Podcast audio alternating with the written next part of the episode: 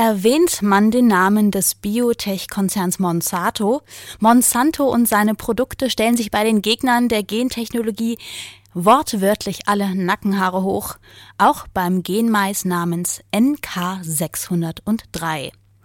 Bei diesem so harmlos klingenden Mais, da ist ein Resistenzgen gegen Unkrautvernichtungsmittel eingefügt worden. Daher kann man von diesem Mais besonders viel oder starkes Herbizid sprühen, ohne dass dieser Mais abstirbt. Genau mit diesem Mais haben Forscher rund um den französischen Wissenschaftler Gilles-Éric Serralini zwei Jahre lang Versuchsratten gefüttert. Sie wollten wissen, ob der Genmais schädlich für Tiere und für Menschen sein könnte. Am Botanischen Institut des KIT beschäftigen sich Wissenschaftler und Studenten auch mit der sogenannten grünen Gentechnik.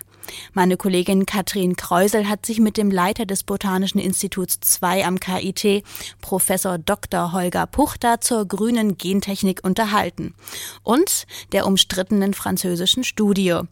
Deren Ergebnis lautete erschreckend, mit Genmais gefütterte Ratten sterben früher und bekommen häufiger Krebs. Die Kritik an der Studie hat nicht lange auf sich warten lassen, so zum Beispiel von verschiedenen Institutionen wie dem Bundesinstitut für Risikobewertung. Und auch Holger Bruchter schließt sich dieser Kritik an. Das Problem ist unter anderem, dass man eben hier einen Rattenstamm verwendet hat, der auch unter natürlichen Bedingungen sehr leicht Tumore bekommt.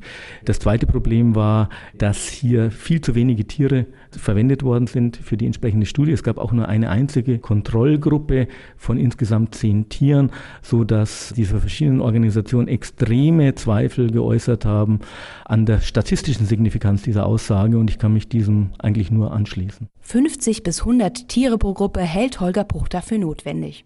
Aber nicht nur beim Gedanken an die Ausführung der Studie legt sich seine Stirn in Falten. Es ist schon problematisch, denke ich, dass hier äh, der entsprechende Wissenschaftler Serliani äh, auch an die Öffentlichkeit gegangen ist, bevor diese Studie veröffentlicht worden ist, dass er hier gleichzeitig auch ein Buch geschrieben hat, ein Film entsprechend auch an die Öffentlichkeit gegeben worden ist.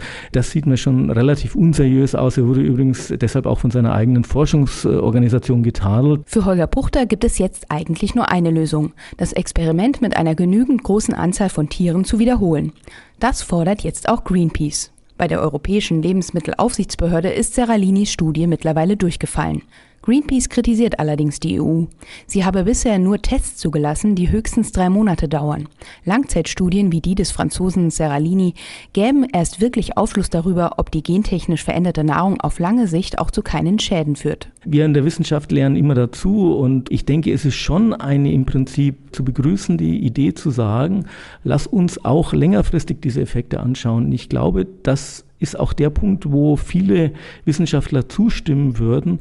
Und ich bin sicher, äh, dass hier langfristig sehr viel mehr Studien mit längeren Laufzeiten durchgeführt werden. Überhaupt keine Frage. Trotzdem versteht Holger Puchter nicht, warum seiner Meinung gerade die grüne Gentechnik so am Pranger steht. Sie bestimme schon lange unser Leben. So werden weltweit bereits das Zehnfache der gesamten deutschen Anbaufläche verwendet, um transgene Pflanzen zu ziehen.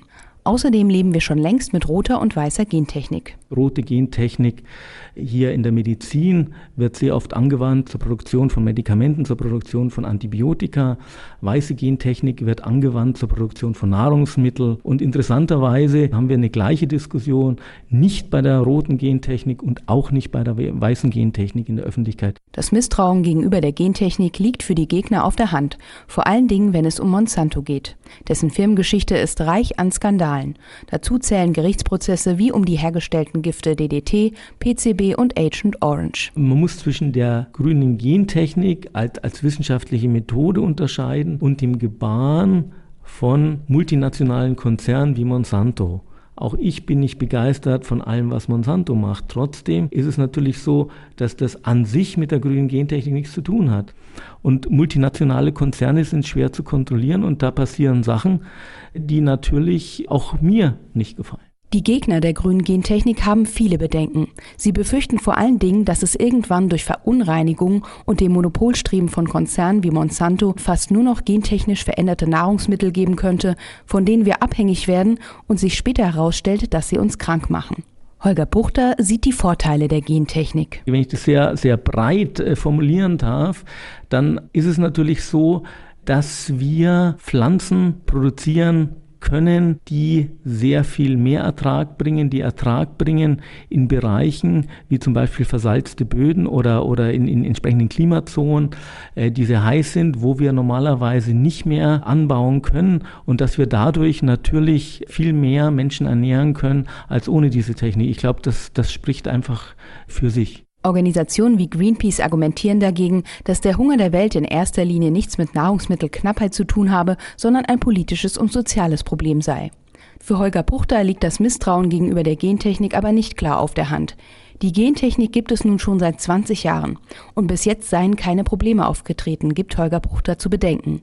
Er hält das Misstrauen für ein europäisches Problem. Ich glaube, dass unsere Gesellschaft, auch weil es ihr relativ gut geht, es sich leisten kann, relativ technisch, technikkritisch zu sein. Und wenn Sie in der Welt andere Nationen besuchen, dann glaube ich schon, dass es ein speziell europäisches Problem ist, dass wir uns sehr schwer mit, mit neuen Techniken tun. Studien wie die von Gilles Eric Serralini erscheinen Holger Puchter nicht gerade als Aushängeschild für seinen Berufsstand. Gegner argumentieren dagegen bissig auf Internetforen, dass man bei Konzernen wie Monsanto doch sicher auch keine ordnungsgemäß durchgeführten Studien erwarten könne.